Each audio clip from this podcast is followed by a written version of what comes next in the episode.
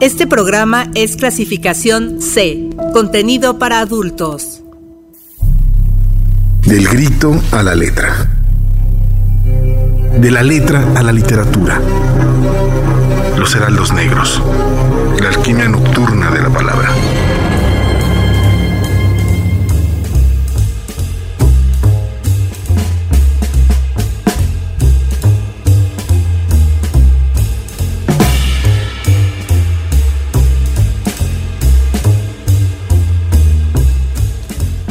Muy buenas noches. Bienvenidos a esta alquimia nocturna de la palabra que es Heraldos Negros. Soy Arlet Peña. Saludo del otro lado de esta cabina a Isma, quien ya se encuentra aquí listo. Y por supuesto, no estoy sola, aquí estoy al lado de al que le llaman también poeta de la radio, que es el señor Ever Quijano. Hola, Ever, ¿cómo estás? Muy buenas noches, muy, muy agradecido de esta, de esta bienvenida y además de compartir, como siempre, los micrófonos contigo, eh, Arlet, y con todo eh, el, el equipo de Uniradio. Y en esta ocasión, Alonso Guzmán anda malito, ¿no? sí, le mandamos un abrazo, que se recupere pronto. Le pasó, le puso mucha sal a los tacos y evidentemente ya a nuestra edad, ya eso de la gastritis y esas ya cobra cosas, factura. Ya cobra facturas muy feas.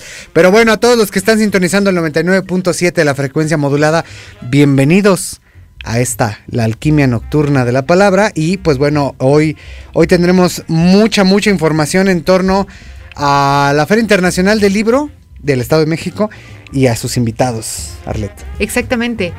Antes de meternos un poco en materia, recuerden que se pueden poner en contacto con nosotros vía WhatsApp al 72 26 49 72 47 o al teléfono en cabina 72 22 70 59 91. En efecto, ya estamos próximos a iniciar la Feria Internacional del Libro del Estado de México y muchos de ustedes seguramente ya saben, y si no lo saben, el premio Filem se le va a entregar a la mismísima Valeria, Valeria Luiselli. Y justo decidimos hacer un programa para dedicarle tiempo a su obra, a su trabajo. Sí, para mm, contextualizar por qué eh, merece un premio de, de, ese calibre, ¿no? Un premio que, que está otorgado eh, en conjunto por las tres instancias que organizan la FILEM, que es el Gobierno del Estado de México a través de la Secretaría de, de, Cultura y Turismo, la Universidad Autónoma del Estado de México y el Ayuntamiento de Toluca, y que ha sido otorgado, por ejemplo, a David Huerta, ¿no? Un grandioso poeta mexicano, hijo de Efraín Huerta, a también Rivera Garza, también se lo dieron. a Cristina Rivera Garza, que es impresionante, por ahí creo que Miguel León Portilla en las primeras ediciones. Uh -huh eh, Vicente Quirarte y ahorita se me van otros nombres más. Entonces estamos hablando de, de plumas que son excepcionales y, particularmente de Rivera Garza, que al rato hablará nuestro columnista desde la UAM Iztapalapa, Gabriel Hernández Soto, con, con un contexto particular que tenía que ver con, con, este, con la obra previa a la que ganó en este año el premio Javier Villurrutia, que es el último verano de Liliana. Así es. Entonces, eh, estamos hablando de una consolidación de un premio de una feria internacional del libro que también se está con, consolidando en este octavo año en el que, se está realizando y que evidentemente estaremos por allá haciendo transmisiones eh, en, en Uniradio. Exactamente. Y ahora ya vamos a comenzar, pero antes vamos a irnos con un poco de música. ¿Te parece bien, Eve? Va que va, sí. Ah, oh, sí, como no. Muy bien, vamos a escuchar el más reciente sencillo de los Ya Ya Yes, liderados por Karen O, esta belleza de canción que es Burning. Y para quienes tienen Se boletos. separado un tiempo, ¿no? Sí, también Karen y ella O sacó un disco. exactamente, Ajá, sí, con sí, sí. que lo produjo este. Ay, ¿cómo se llama este hombre? Este. Wilco. No, no, no, no, este Mouse, eh, Modest Mouse se llama. Mods Mouse. Ah, exactamente. Hizo cosas bien interesantes sola, pero bueno, ya regresa con los Ya Ya Yes.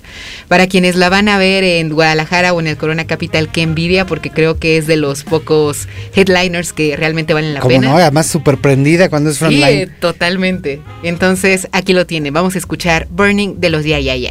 Believer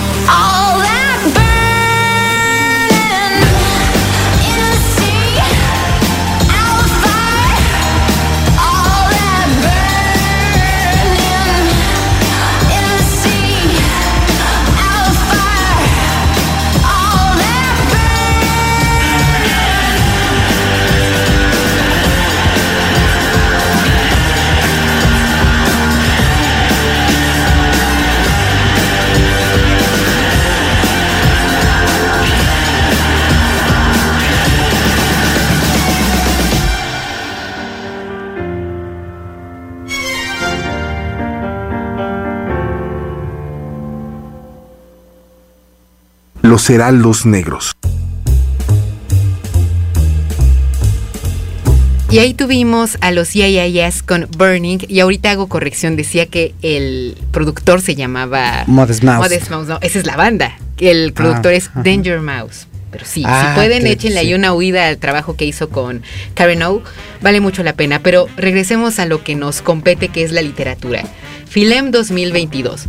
Ahorita comentaba con Ever que resulta interesante, incluso congruente, el por qué se le da a Luiselli este año este premio.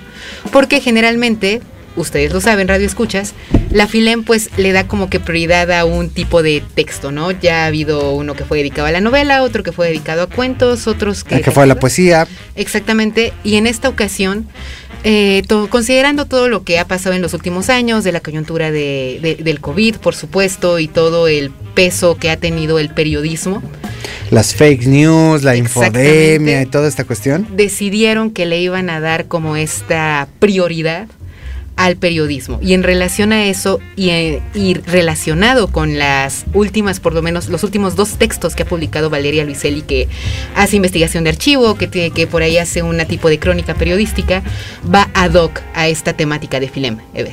Sí, y, y me- es que me quedé pensando eh, todos los premios que tiene esta Ah, mujer. es una cantidad infame. Y además, eh, en, en este, en este sentido, el, eh, lo, lo- lo cercano que está a la literatura, ¿no? El, el trabajo de la crónica, de la memoria, ¿no? De, de los libros de viajes. Que, que están así como en, en estos eh, géneros, bueno, antes estaban muy definidos como géneros en el siglo XIX, pero de 1950 para acá han fusionado todas las características narrativas y las periodísticas Sí. y eh, pues ahí tenemos ejemplos que están en los más altos escalafones de la literatura y de, de la literatura mundial, ¿no? Por ejemplo, está el periodismo de crónica con, con los testimonios de, de Chernóbil, de las guerras ahí. En Rusia de a, Svetlana Alexievich. Siempre me cuesta un trabajo terrible decirlo, que ganó el Premio Nobel de Literatura, o en México, Alma Guillermo Prieto, que ganó el premio Princesa de de Asturias. Princesa de Asturias, de comunicación, creo, no estoy Sí, seguro. creo que sí. Eh, Pero estamos hablando pues de un trabajo que es significativo y que creo que en esta época, con la facilidad que, que da mm, las nuevas tecnologías, eh, es mucho más as- asequible que los datos duros, ¿no? Es decir, las noticias se pueden eh, dinamitar en términos de, de publicidad, de, de alcance inmediatamente en cuanto se publica la nota o cuando está la nota en vivo incluso, ¿no? En este suerte de, de síndrome de Zapruder, este que estuviera grabando la, el asesinato en vivo de, de John F, John F. Kennedy, que en esta ocasión pues pasa, nos pasa muy, muy claro, sobre todo con Twitter, ¿no? Que es muy inmediato. Y entonces hay como que buscar otras estrategias discursivas para llegar a la gente y creo que la crónica y el testimonio cada vez son más, más importantes. Y por ahí hay un, aprovechando este, este, este pequeño bre- espacio, el, el trabajo que hace en Radio Ambulante, Daniel Alarcón y todo su equipo, con un montón de colaboradores en toda Latinoamérica, es, eh, en toda América Lati- Latinoamérica, toda am, Latinoamérica, pues está eh, perfectamente en ese perfil, ¿no? Que es lo que puede darle la gente para que la gente eh, escuche y genere sus propias opiniones sin llegar al artículo científico, sin llegar a la nota pura y dura, Sí, sí, sí. ¿no? Y sin llegar pues evidentemente a la editorialización y creo que eso pues se nota de manera brutal e impresionante no solo en, el énfasis que le da al periodismo cultural y la crónica Filem, sino particularmente Valeria Luiselli, ahora que, que vamos a hablar un poquito de ello, en su cuarto libro que se llama Los niños perdidos, un ensayo de 40 pregun- en 40 preguntas sobre los niños que migran. A Estados Unidos y que eventualmente se quedan solos porque en el trayecto pasa todo el infierno que pasan aquí en México. Y, y que ella eh, recupera como traductora de una instancia no gubernamental, si no estoy equivocado. Sí, es por ahí los tribunales de Nueva York, ¿no? Me parece, se ofrece como Ah, voluntaria entonces sí era oficial. y traductora, sí, exactamente. Y que igual ahorita que mencionas todo esto, Ever, en realidad si, no, si hacemos como un, un- un breve análisis o lo pensamos de una manera muy rápida, creo que en los últimos años y cuando se trata de la literatura que se hace en América Latina, ya llega un punto donde la literatura de no ficción está rebasando a la, a la A la propia ficción, ficción, ¿no? sí. Y ya es como un must que incluso muchísimos escritores que ya tienen un trasfondo antes como periodistas, antes que como propio escritores, que, escritores, perdón, y que se están levantando a lo grande, ¿no? Yo no sabía, por ejemplo, apenas fuera del aire me estaba diciendo este ver que otra pluma nacional muy importante que es Fernanda Melchor. Ella anteriormente Había sido periodismo. también se me ocurre la propia esta eh, Mariana Enríquez, que también, ¿no? Fue, sí, ¿no? Es- no periodista. ajá. Ajá, exactamente. Entonces, ya son varios nombres que ya están bien, bien consagrados sí, sí. y que tienen también esta, esta, e- e- esta pluma que también realiza periodismo. Y fíjate que esto suena bien interesante porque una de las eh, primeras invitadas en términos de, de cartel, digamos de headliner de la FILEM, de esta Feria Internacional del Libro del Estado de México, es Leila Guerriero que es también eh, una pluma impresionante en términos de periodismo, pero que tiene unos tintes narrativos impresionantes, o sea que es muy buena narrando las cosas, sin por ello dejar de hacer el reporte, que se le pide a los reporteros, valga la redundancia, del lugar en donde esté o del suceso, evento y ta, ta, ta, ¿no? y, que, y que va a estar ahí, eh, si no me equivoco, en el primer día haciendo un... eh, un este un curso, ¿no? Ahorita lo, lo vamos a, a mencionar específicamente, pero que también está dentro de todo el periodismo cultural que está eh, aplaudiéndose de manera oficial por estas instancias que organizan la Feria Internacional del Libro en eh, los ámbitos locales, ¿no? Sí. Estamos hablando de, de Margarita Monroy, con quien ya tuvimos la entrevista la semana pasada, del Cambiavía, de Guillermo eh, Garduño, que es uno de los, de los homenajeados, eh, que periodista que también hace radio, que estuvo mucho, mucho tiempo, que sigue mucho, sigue cerca del ámbito no solo futbolístico, sino del Club Toluca, ¿no? Y a los correspondientes de, de otros ámbitos. Entonces, eso está muy llamativo. ¿Por qué hacer periodismo cultural? Es la conferencia magistral inaugural de Leila Guerriero el sábado 27 a la una de la tarde. Es un tema bien complejo, ¿no? El periodismo cultural, creo que actualmente, más con todo lo que ha habido, los cambios de la era digital, etcétera, que es cultura, ¿no? El periodismo hasta dónde se puede llevar, hasta- es, es, es bien complejo. La verdad es que si tienen oportunidad, si no han checado el programa de actividades que va a tener Filem, háganlo, se van a encontrar con nombres ya algunos los mencionó Ever, otros más que son importantes, ya sea en el rubro del periodismo, de la literatura, pero para que se animen a ir porque va a estar bien bueno. Y justo, pues el premio, eh, eh, el premio gordo o el, digamos, el titular lo tiene sin duda Valeria Luiselli. Fíjate, antes de pasar a eso y, y para recordarle al público que Uniradio va a estar presente desde distintos ámbitos, eh, está, eh, por ejemplo, el equipo de Criterio va a presentar el manual de periodismo científico. Van a estar ahí Daniela Sandoval, Carlos Hernández Zarza, Paulina Fuentes y van a estar en distintas ocasiones, como también estaremos eh, no solo los heraldos, sino los signos en rotación. Estará, estaremos en particular algunos de los integrantes de, este, de, esto, de esta estación presentando y, y haciendo cosas, ¿no? Entonces es, es, es una invitación y un pretexto. Es más, ¿por qué no le invitamos al público que nos llame al 7226 49 72 47 para que nos diga algo que recuerden de Filem, algún libro que hayan comprado, a alguien que hayan ido a ver, este, si, si estaban ricas las tortas ahí adentro o afuera o las papitas, algo que nos platiquen de algunas de las Filems que, que, han, que, ha- que han habido acá en el Estado de México. Sí, háganlo. Si, si no escucharon bien el número, lo repetimos, al 72 26 49 72 47. Y luego, pues ahora sí, Valeria Luiselli. Hay, hay, yo, yo no sé cómo empezar porque soy muy fan. se me Sí, va a quitar sí. lo imparcial. No, no, no, deben de haber visto así, a ver, llegando con su bolsita y sacando casi como un tesoro nacional. Cuatro tambotes cuatro de libros. tomos de Valeria Luiselli bien contento con su sonrisa en la cara. Tengo que decir que la, la- la entrevistamos acá en, el- en la estación, por ahí de 2014, 2015 aproximadamente, en una feria internacional del libro en Guadalajara, en el stand de sexto piso, que casi siempre pone unos stands bastante chéveres eh, en términos de diseño y con un montón, con todos los, los libros que distribuyen. Y muy amable en ese entonces, yo espero que no se le haya subido y que me reconozca y diga, "Shh, sí, vamos a las tortas de los Hayes, ¿no? Bueno, vas a estar insufrible si te reconoce, Sí, así sí, que claro. mejor Así no. lo voy a presumir Mejor en las ojalá que no. bueno, Pero sí tengo, es- tengo que confesar que que do- sus dos primeros libros, Los Ingrávidos y Papeles Falsos, se los daba a mis alumnos para que lo leyeran. La primera es una novela con fragmentos, eh, una novela muy fragmentaria, con capítulos muy chiquitos con respecto a una, a una idea, ¿no? A fantasmarse.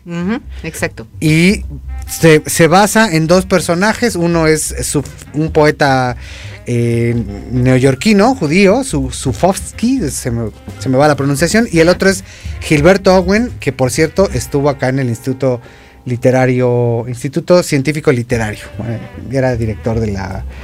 Era responsable de la biblioteca por ahí de los años 20. Exactamente. Y es una novela que pues gira en torno a eso, y, a- con, con cómo alguien puede afantasmarse en vida y empieza a platicar algunas cosas, anécdotas de cuando Owen estuvo en Nueva York, porque estuvo dos veces, y estuvo también eh, Nela Larsen y, y- y García Lorca y Su- Sí. Y también este bailarín Javier Limón, que es uno de los bailarines más importantes de la historia de México. Y, y es una novela bastante bien estructurada que después eh, hicieron obra de teatro y en donde actuó eh, el Pascarita, este Joaquín Cosío, escritor, dramatu- dramaturgo, bueno, un poeta que también vino a Filem. Y, y que bueno, es, es uno de los libros que, vale- que creo yo vale la pena. A mí me gustó mucho. Sí, yo tengo mis reservas con los ingrávidos, ya lo, sabe bien Ever. Además, déjenme decirles que yo conocí este texto gracias a Ever porque él me dio clase hace un par de años y justo vimos este texto y como bien dices, un texto fra- fragmentario, pareciera que cada responde a ciertas viñetas donde en efecto ya lo explicó este Ever. Va a estar fragmentos dedicados como a la vida de Owen y, eh, de manera paralela la protagonista de la novela que ¿cómo se llama? ¿Te acuerdas? No me acuerdo, es, era como la esposa. Sí, bueno, no, no, re- No, no- no eh, recuerdo el de- nombre ahorita- de la lo- protagonista, pero es justamente como ella empieza a, a fantasmarse y llega un punto en donde tiene hay una asociación con el pasado y con Gilberto Owen. Y antes de publicar Los Ingrávidos, ella en 2010 saca Papeles Falsos, que es un libro muy chiquito de ensayos, 10 ensayos, donde pues habla de un montón de cosas, habla del viaje, de la ciudad, por ahí hay un cementerio, que es donde empieza todo el, el asunto y habla del mundo. Una visión bastante eh, cosmopolitista acerca de su, de, de su literatura, que creo que ha sido básicamente una tendencia y un casi un motivo dentro de la, de, de- de la escritura de Luis Eliever. Sí, estaba haciendo viendo el resumen, bueno, mis apuntes aquí de la novela y no tiene nombre la protagonista. Ah, ok. Y, y lo, y, es, y eso es a propósito, porque nunca deja claro si, si quien está narrando es la esposa de un escritor en Nueva York, ¿no? Como pasa con Desierto Ah. Sonoro, o la, ex- la ex esposa de, de Owen cuando Owen va para allá, ¿no? O sea, Cecilia Salazar se llamaba. Eh, y todo tiene que ver con eso. Y Papeles Falsos es una cosa muy interesante porque está entre la crónica de viaje y el, y el ensayo, pues casi filosófico, ¿no? Como muy, muy clavado ahí, Mucho, medio muy clavado. intensón. Y empieza con, con cómo puede uno encontrarse ro- rostros, más bien indicios de algo en, en los cementerios. Y ella, pues, con el buen lujo de ser eh, de, de buena familia.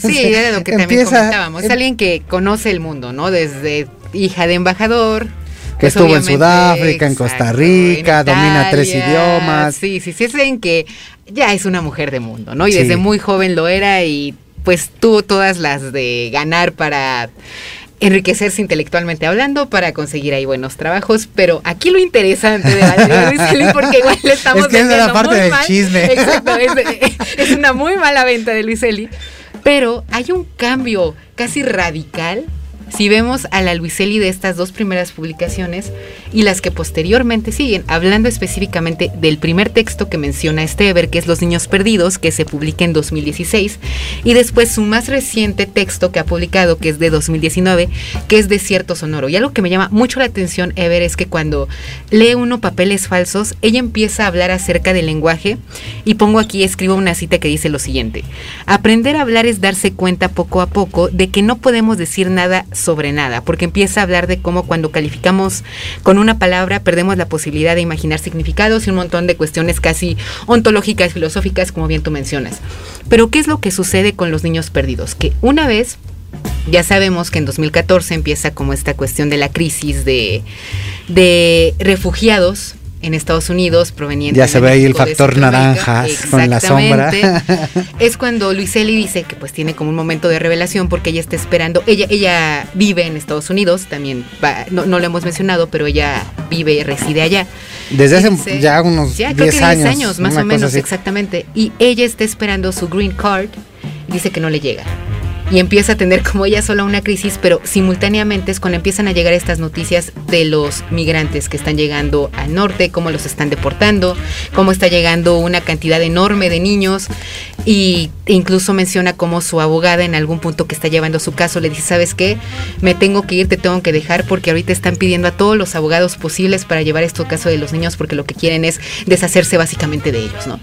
Y a partir de ahí es cuando ella eh, ya, ya lo mencionamos hace unos momentos, decide ir de voluntaria eh, al Tribunal de Nueva York para ayudar a las traducciones, a las interpretaciones de- del lenguaje de los niños. Y aquí es donde vengo a decir todo esto, porque justamente aquí su relación con el lenguaje cambia. Porque ¿qué es lo que menciona a lo largo de estos ensayos que presenta en Los Niños Perdidos? Que hay una no, no sé ni siquiera cómo llamar, una perversión, porque no hay otra manera de llamarla, del lenguaje, de cómo se vende en Estados Unidos a través de las noticias este tipo de casi apodos o estos calificativos tan fuertes que se les da a los niños que van de, de refugiados. Dice, en vez de decirles o llamarlos refugiados que están en su derecho Les político de pedir asilo, les dicen aliens, les dicen ilegales, indocumentados, estos adjetivos sumamente intensos. Y ella dice, y yo como intérprete me di cuenta de que el lenguaje era fundamental para poder ellos decidir si merecía o no merecían llevar el caso de los niños y permitirles la estancia en Estados Unidos. Y ahí empieza como esta relación muy eh, y esta evolución básicamente de su lenguaje, de su manera de escribir literatura, porque ya no vemos a esa Luiselli que por momentos puede parecer Preciosista, ¿no? Exactamente. Y ya vemos a alguien que está muy con los pies en la tierra, que está hablando de una situación social que le está, eh, pues la está básicamente evidenciando y que igual tiene una relación bien interesante porque dice, así como en inglés puedes decir una cosa y en español otra, ella muy inteligentemente nombra este ensayo Los niños perdidos para que nosotros como hablantes del español conozcamos la historia de esos que están cruzando hacia el otro lado, pero en la traducción ella pone al texto Tell me when it ends.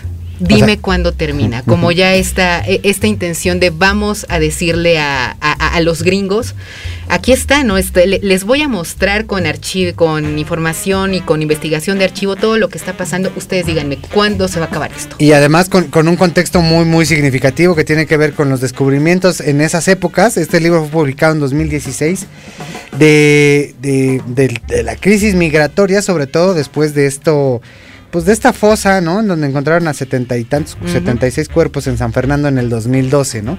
Sí. Pero bueno, son, es tiempo de mandar una cápsula. Ahorita vamos a regresar porque vamos a seguir con el tema de eh, Valeria Luiselli, de Filem y del premio. Y evidentemente les recordamos que eh, la- eh, les estamos preguntando que nos cuenten, que nos platiquen alguna experiencia, algo que recuerden de alguna Filem previa y nos lo digan al 7226 eh, 49 72 47. Mientras, desde el búnker de grafógrafos viene una colaboración de Ricardo Aguirre, después de la cual iremos a un corte y luego regresamos a Los Heraldos. No se.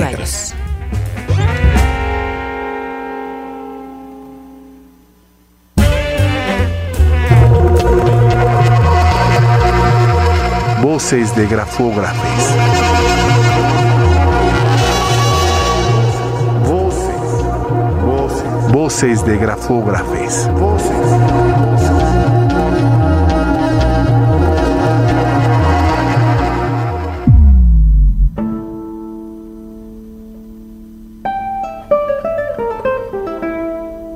Hola, ¿qué tal? Mi nombre es Ricardo Aguirre y esto es Alma Enamorada.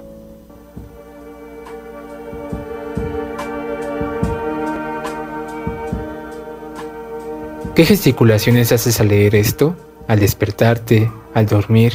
Podría realizarse una reflexión comenzando con estas interrogantes, pero haciendo hincapié en que en el momento en que hago consciente mi gesto, inhibo la reacción per se, por lo que el ejercicio que comienza en uno mismo se debe plantear en el otro para ser objeto de estudio. muy antropológico, ¿no? De hecho, no lo sé. ¿Qué gesticularías al leer un mensaje que dicta que dos balas traspasarán tu nuca? Decidir no frenar la interpretación de un alma enamorada que esboza, inventar una máquina que fotografía el origen de los pensamientos, de las emociones, en una sola acción.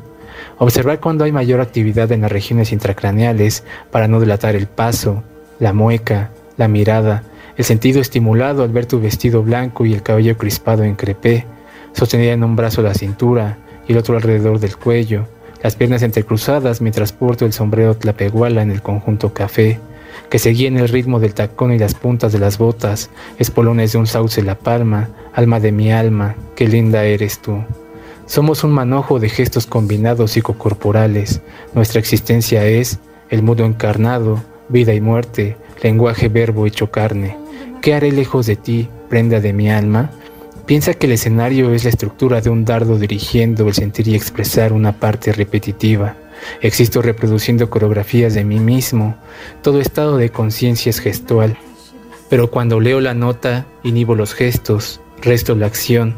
La bala susurra mis vellosidades. Si actúo, desarrollo el gesto desplegado. El gesto puede ser pensado internamente, esbozado en microgestos faciales. Pongo el micrófono en la mano derecha, pegando mis labios al tejido metálico, soplando las palabras. No me niegues tu mirada. Todo pensamiento es gestual es figura, es movimiento. Soy conciencia de algo, la nota, sus balas, el olor a Aujourd'hui, c'est la fin.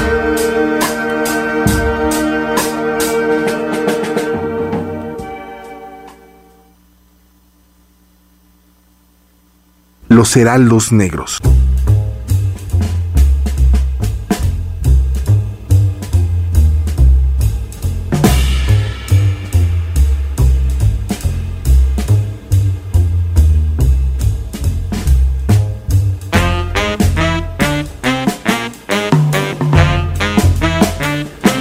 Ocho de la noche con 32 minutos. Ojalá que estemos haciendo más llevadero su, su trayecto a donde sea que vayan, ya sea que vayan, hayan salido por los tacos, estén regresando de la talacha o estén empezando el último turno, el turno nocturno. Y en todo caso, pues eh, eh, ojalá les hagamos más ligero el camino. Y si nos están escuchando en el podcast, porque esto se puede escuchar en Spotify, este, pues ahí les deseamos que tengan un bonito día, una bonita tarde, una bonita noche o lo que sea que estén eh, disfrutando en este momento, en esta conversación en torno a Valeria Luiselli y el premio Filem 2022 a esta escritora mexicana avecindada en Nueva York y que a mí me parece una de las plumas más consolidadas de su generación.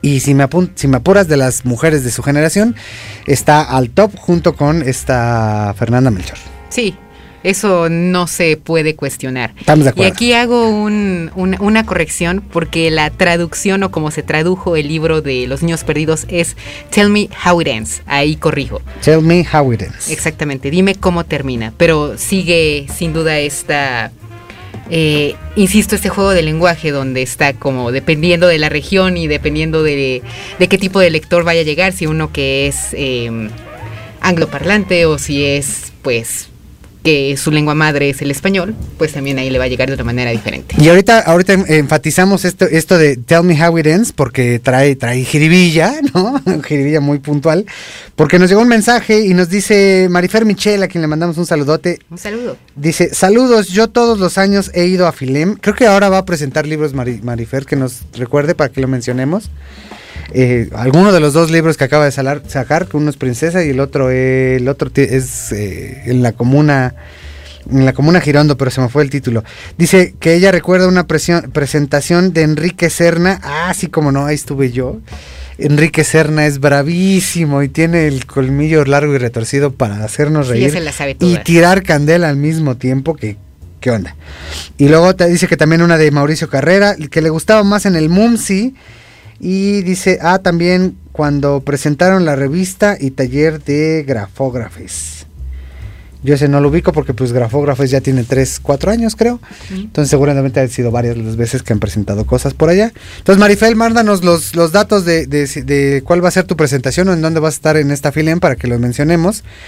y mencionó eh, un- y nos manda una conferencia de escritura creativa y crea- crítica literaria que va a dar Mariana Enríquez en la UNAM.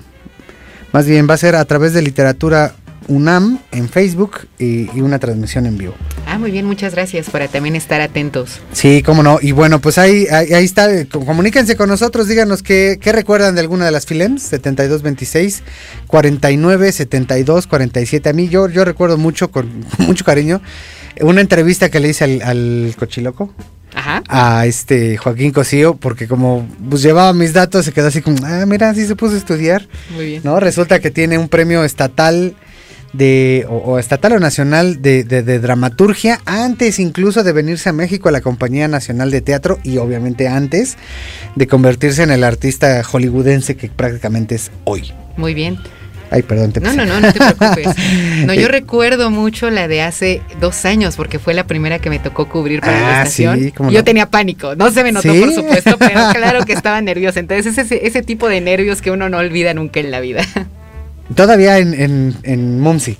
Sí, todavía en Ok. Mumsy, exactamente. Sí, ahí luego caen unas, unas lluvias impresionantes, pero bueno, eh, ahí está. Entonces, para que nos platiquen, el tema de los niños perdidos eh, viene con, este, con esta crisis eh, de migración y sobre todo con la cantidad de, de gente, eh, de migrantes deportados por Obama. Y ahí vamos a regresar un poquito en esto. El libro fue publicado en 2016, o sea, estamos hablando de un trabajo de 2015, 2014, como bien lo mencionaste, en el periodo pues cumbre de, de, de- de Obama y...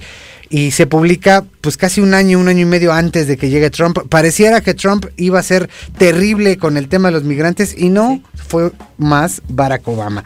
Lo particular ahí es que este tema de, de los, ni- de los niños migrantes después se convierte en un motivo crucial e impresionantemente puntual en desierto sonoro, sobre todo con los niños marginados eh, y mandados que eran los niños perdidos, porque el libro en inglés se llama, el libro Desierto Sonoro en inglés se llama Lost Children, Children. Archive y trata de los niños eh, pues marginados, más básicamente expulsados, casi casi deportados de la propia Unión Americana en unos eh, en unos trenes, ¿no? Y entonces hace un clic impresionante tanto un tema como el otro, ¿no? Sí. Son los migrantes expulsados de sus países que llegan a Estados Unidos y los eh, y los, Los nativos, apaches. ajá, los nativos expulsados de su propio país. Y aquí lo paradójico o lo, o lo jocoso es que de este libro, Lost Children Archive, que en español es Desierto Sonoro, Obama se dio el lujo de decir, ah, qué buen libro. Es uno de los mejores libros Qué que he leído en el año. Sí. Ya este publicado en la era Trump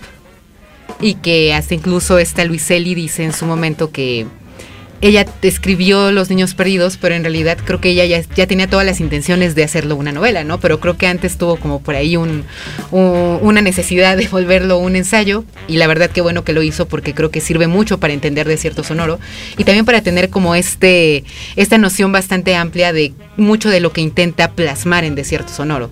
Porque además igual algo que olvidamos mencionar de Los Niños Perdidos es que está construido a partir de un cuestionario de 40 preguntas que Luiselli menciona, son los que preguntan a los niños que llegan, los migrantes, perdón, soy yo, Ajá, ajá. y cómo es que ella, como traductora, como intérprete, tiene que hacerles las preguntas a los niños y dependiendo de lo que ellos digan, pues ya no los tiene que anotar y empieza a decir, ¿por qué llegaste aquí? ¿Tienes familia aquí? Y un montón de cuestionamientos que alrededor de eso ya empieza a cuestionarse acerca del propio fenómeno migratorio y cómo es que está siendo eh, recibido tanto en Estados Unidos y cómo es que nosotros como mexicanos también lo estamos recibiendo o lo conocemos desde nuestra parte de la frontera.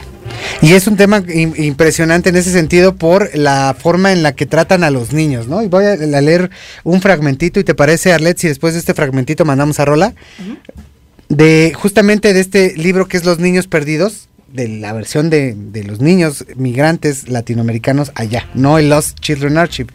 Sino a los niños perdidos. Dice, ex- ec- eclipsarán los, refiriéndose a los niños, ¿no? A los migrantes. Ecli- eclipsarán los paisajes y los horizontes, llenarán el futuro de malos presagios y colmarán nuestra lengua de barbarismos. Y si dejamos que se queden aquí, a la larga, se reproducirán. Leemos periódicos, revisamos páginas de internet, escuchamos la radio y tratamos de responder a las preguntas de nuestra hija, la hija de, de Valeria Sí. Porque es una suerte como de memoria, ¿no? Hay que decirlo. Nos preguntamos si las reacciones de la gente serían distintas si, por ejemplo, estos niños fueran de un color más claro. Si fueran de mejores nacionalidades y genealogías más puras, ¿los tratarían más como personas? ¿Los tratarían como niños?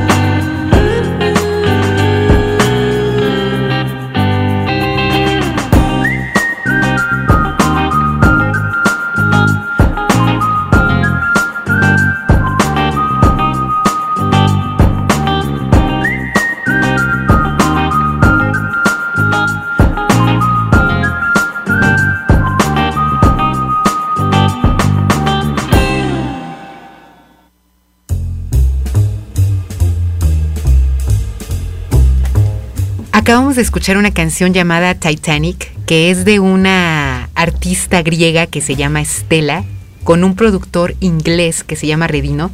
Si pueden, denle una escuchada al disco que hicieron juntos, se estrenó este año. Es por ahí una mezcla de pop, pero con folclore griego que está bien interesante. Y justo antes de que nos fuéramos a esta canción nos leyó un fragmento terrible este Ever acerca de lo que pueden encontrar en este texto de Valeria Luiselli.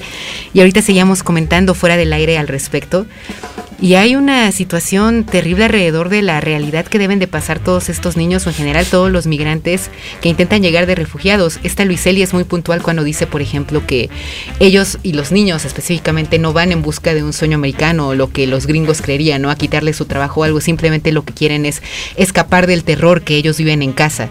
Y que eso probablemente ellos no lo logran ver o una cuestión meramente racista, ¿no? Porque muchas veces este instituto también Luis Eli menciona que tal vez si tuvieran un color de piel diferente, los tratarían diferente. Diferente, sí. Sí, es, es, es terrible, es un texto que se necesita estómago en su momento para poder digerirlo, porque lo que menciona y más tomando en cuenta que es una crónica, incluso más que un ensayo, pues sí, sí cala y sí a uno lo, lo, lleva a cuestionarse bastante, incluso desde su privilegio como alguien que no tiene que sufrir ese tipo de circunstancias, también no reconsiderar la propia vida en ese sentido. Y 80 paginitas, ¿eh? o sea, no, sí, no es, es, grande. Uno se lo echa en una sentada. Está súper inten intenso en, en términos de pues de fuerza, ¿no? Y, y súper cortito. Y desierto sonoro, no. En contraste tiene pues mucha más ficción, mucho más trabajo pues documental también. Se va a ir a hacer eh, expediciones a, a, todo lo que tiene que ver con los paisajes sonoros. E incluso lo va documentando en el trayecto que, que, que narra la, la, anécdota de esta familia que cruza... Desde, desde, Nueva, Nueva York, York, hasta, hasta Arizona. ¿no? Hasta Arizona ¿no? ¿no? ¿no? recuerdo si es una de las carreteras famosas, la 66 o la 56, pero son 400, casi 50 páginas, bueno, menos. Pero son cordiales, uno sí, se lo echa rápido. Y ahí, eh, ¿le contamos el de qué va o no va? Pues, no, porque no va a decir, ah, no, es spoiler. ¿no? Así como que muy ligerito. Bien, es una familia que se está, una familia, son una, una pareja con dos hijos, ¿no? Que están casados y que durante el trayecto de este viaje en el que están haciendo una investigación de periodismo sonoro, en un, por un lado y el otro lo que está narrando la protagonista, que es la narradora, en torno a estos niños este, despojados de sus espacios. Mexicanos, hay que decir. Ellos son mexicanos. Mm. Los despojados son los apaches que mencionamos hace rato. Sí. Pues van, van haciendo una, una road novel, ¿no? Así como eh, no sé, como Lolita, como En el Camino, como ese tipo de novelas. Sí. Y en el trayecto pues van descubriendo el sur profundo norteamericano, eh, la parte super cristiana de Texas, ¿no? Y en, en, un momento a esta pareja que ya está al borde de la ruptura eh, sentimental, incluso de divorciarse, se les pierden los hijos. Y ahí lo vamos a dejar porque luego se revela, el, eh, esas últimas 120 páginas son trepidantes sí, sí. y estremecedoras. Yo creo que es el verdadero, verdadero, manjar de todo desierto sonoro. Exacto. Y ahí eh, justamente viene pues esta, esta parte donde confluyen eh, los niños migrantes perdidos, los apaches eh, expulsados, que uh -huh. también son niños perdidos, que ahí aparecen como una suerte de fantasmas, una cosa así, y los propios hijos de la narradora, ¿no? Como aparece la hija de, de Valeria Luiselli en, en Los Niños Perdidos. Entonces ahí, esto yo creo que es como un combo, ¿no? Sí, Pareciera como fue parte 1 y parte 2. Exactamente. Sí. Y la verdad es que Desierto Sonoro, yo les recomiendo que primero lean como en, en, orden de publicación, primero Los Niños Perdidos, después Desierto Sonoro, pero lo interesante es que si bien podemos creer que es visceral Los Niños Perdidos, también tiene su parte visceral Desierto Sonoro, porque si algo tiene son imágenes que toma de archivos Luiselli, donde ven, no sé, por ejemplo, una bolsita de plástico que tiene dentro un cepillo de dientes y un celular roto que ocupa Luiselli para hacer un fragmento de, de, un niño, porque se supone que también simultáneamente esta mujer, esta narradora, esta protagonista de la que cuenta Ever, ella está interesada en platicar justo acerca del fenómeno migratorio que está pasando en su momento y ella está muy clavada en escuchar la radio, en saber lo que está pasando y empieza a leer un libro que por ahí trae con ella, que son unas elegías dedicadas de Rilke, ¿no? Ah, no. No, no, no, no. Unas que son dedicadas a los niños perdidos migrantes okay, okay. y empieza como ahí una otro tipo de metadiégesis donde nos está comentando acerca del viaje de unos niños que toman a la, a la bestia y cómo intentan ser cachados por la migra en algún momento, porque incluso nos habla de esta desesperación de que si bien en algún momento quieren huir, llega un punto donde en medio del desierto, donde están a punto de morirse, lo único que quieren es que los encuentre la migra, para que por lo menos puedan percibir, que se yo, un alimento, o que puedan escapar de ese calor que los está matando, ¿no? Y a que muchos de ellos mueren, también vemos cómo empiezan a narrar acerca de disparos, ¿no? De los propios soldados, de propios lugareños que uh -huh. están en contra. Hay una parte donde se meten a una casa de unos eh, tejanos, creo, uh -huh. que son como supremacistas blancos y los ven blancos y dicen, ¿de dónde? No, pues de Nueva York. Sí, y, y, que además es interesantísimo que es y, que también eh, esto es también un, un, una parte pues bastante irrisoria de la novela porque ellos no dicen realmente a lo que se dedican y dicen estamos escribiendo un, un western Y entonces ese supremacista blanco hasta se siente súper bien, así de que claro, el western, eso es lo nuestro, ¿no? Sí, que es como el, gran mito de los gringos donde conquistan la parte salvaje que era el oeste, ¿no? Claro, Eh, John es- Wayne. John Wayne, sí, ¿no? Y, y, y bueno, eventualmente Clint Eastwood, ¿no? con su cara de, de siempre, porque no tiene otra cara para actuar. Eh, vaya, me refiero a que tiene muy pocas expresiones, ¿no? Faciales y uno dice, ay, siempre, siempre está enojado y con cara Pero de mira, malo". está, estaba hermoso en su juventud, entonces la cara que ponga era perfecto, sí. Perfecto. Bien, pues es, es una, es una, creo que un, un buen momento para sumergirse ya a la literatura de Luiselli. Hablamos de cuatro de sus cinco libros. Hay un libro que, que yo no he leído y que creo que tampoco, Tampoco yo he que leído. se llama La historia de mis dientes, que ya desde el título así como que no nos motiva mucho. Pero igual tal vez en su momento tendremos que leerlo, no sabemos. Ya pero- veremos y le vamos a preguntar qué opina Luiselli en Sí, torno pero a ello. 4 de 5 ya es una, un, un buen gane, ¿no? Ya llevamos leída buena parte de su, Sí, de su trabajo, no, de su cómo obra. no, es 80, 85%. Hay que decir que también eh, colaboró mucho tiempo como columnista en El País, cosa que es significativa. Tuvo ahí un, un dislate, ahí una confrontación con grupos feministas por alguna declaración que seguro no les gustó. Y eh, terminó, pues incluso hasta saliendo de las redes un momento. Y bueno, pues ahorita ya está como muy dedicada. A, esto fue antes de que sacara Desierto Sonoro. Y, y luego pues vino este boom que incluso estuvo postulada para el National Book Award, ¿no? Si no mal recuerdo. Sí, justo por Desierto Sonoro, ¿no? Me parece. Sí, es correcto. Entonces pues eh, National Book Critics Circle Award fue ah, la- porque no sé si lo dijimos, pero Desierto Sonoro en realidad es una traducción. Es decir, el texto original fue escrito en inglés. Y ese Ah, sí, sí, sí. Desierto Sonoro, hasta incluso van a ver que quien lo tradujo es Ella misma, ella misma, pero con alguien más, ¿no? Daniel Saldaña París, que es uno de sus cuates. Ah, y también ahí es otro asunto bien interesante que tendríamos que tratar con la propia Luiseli, es por qué escribir en inglés, ¿no? Y por qué tratar este tema. Que ese, sí, Como que hizo el crossover al en- mercado. Ajá, sí, mercado pero eso, eso- eso igual ya es otro tema, ¿no? Esas son otras circunstancias que en su momento tendremos que tratar. Ese es un buen punto. ¿Cómo podemos considerar a una, a una es, es un- es literatura mexicana a pesar de que se escribió en, en otro idioma? Ese es mi punto, justamente. Es, un buen, lengu- es una buena cuestión. Pero nos queda un minuto antes de mandar a cápsula e irnos. Y vamos a recomendar en, eh, en esta Filem, ¿no? Que se asomen ahí al programa y que eh, estén pendientes de las transmisiones de Uniradio. Va a estar, como ya platicamos la semana pasada con Jorge Robles, va, no, va a estar la, va a estar la, este, la entrega de los premios internacionales de literatura de la UAM, el de narrativa, el de poesía y los juveniles. Ujú, Ah, y también los de literatura infantil, Sí. que es ilustrados. Y que igual hay que decir que la presencia de la propia universidad es bastante alta. Va a haber bastantes nombres de, de escritores que son alumnos o egresados de la universidad, entonces igual eso va a estar interesante. Sí, por ahí hay dos colecciones que va a hacer el gobierno del Estado de México, en el, el CEAPE, en donde hay eh, mucha presencia de talentos universitarios y pues bueno, además de las presentaciones que organizará la UAM por sí misma en su, en su foro. Ya nos tenemos que ir ahora sí.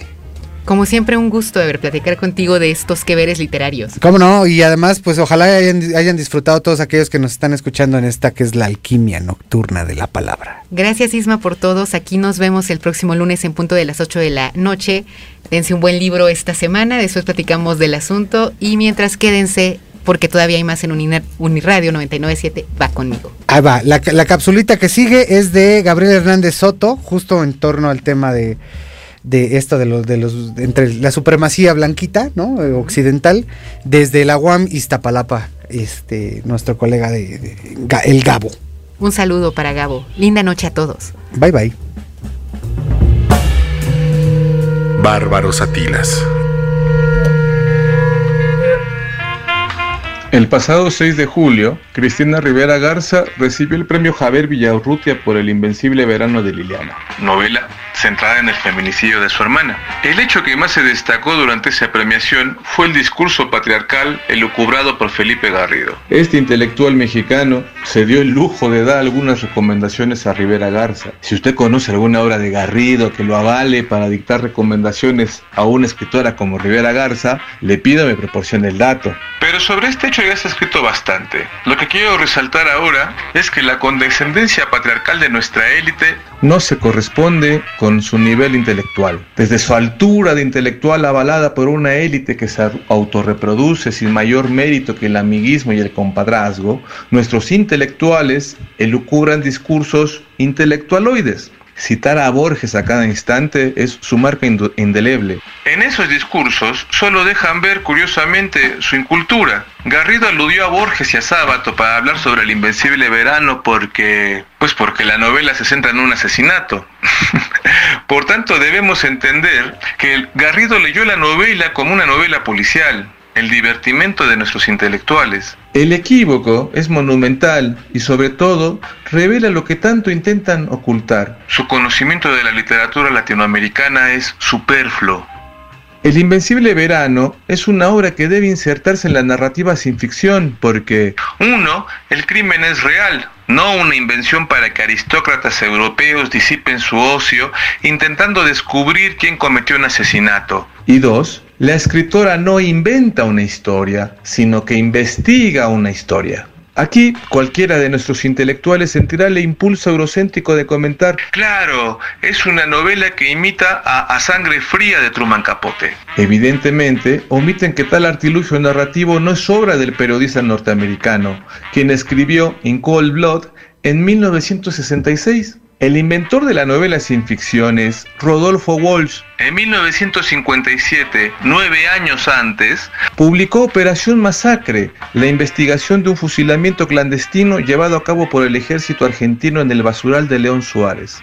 La novela sin ficción, además, ha construido una copiosa tradición en México. Mencionaré solamente dos casos. Las muertas de Jorge Ibargüengoitia, novela centrada en el caso de las Poquianchis, o Asesinato de Vicente Leñero, novela centrada en el homicidio del exgobernador de Nayarit y su esposa, la escritora Ana Mairena.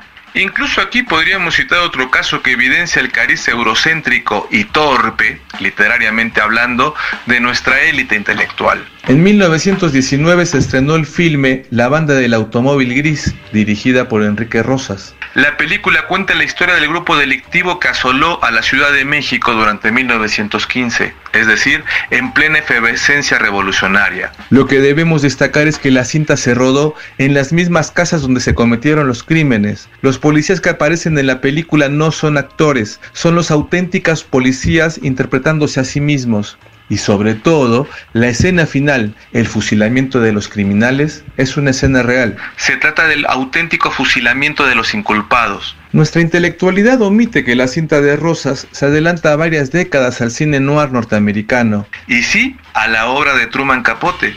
En cuanto a Borges, a Borges le molestaba la narrativa hard-boiled porque en ella aparecía mucha sangre. Bárbaros Atilas los negros.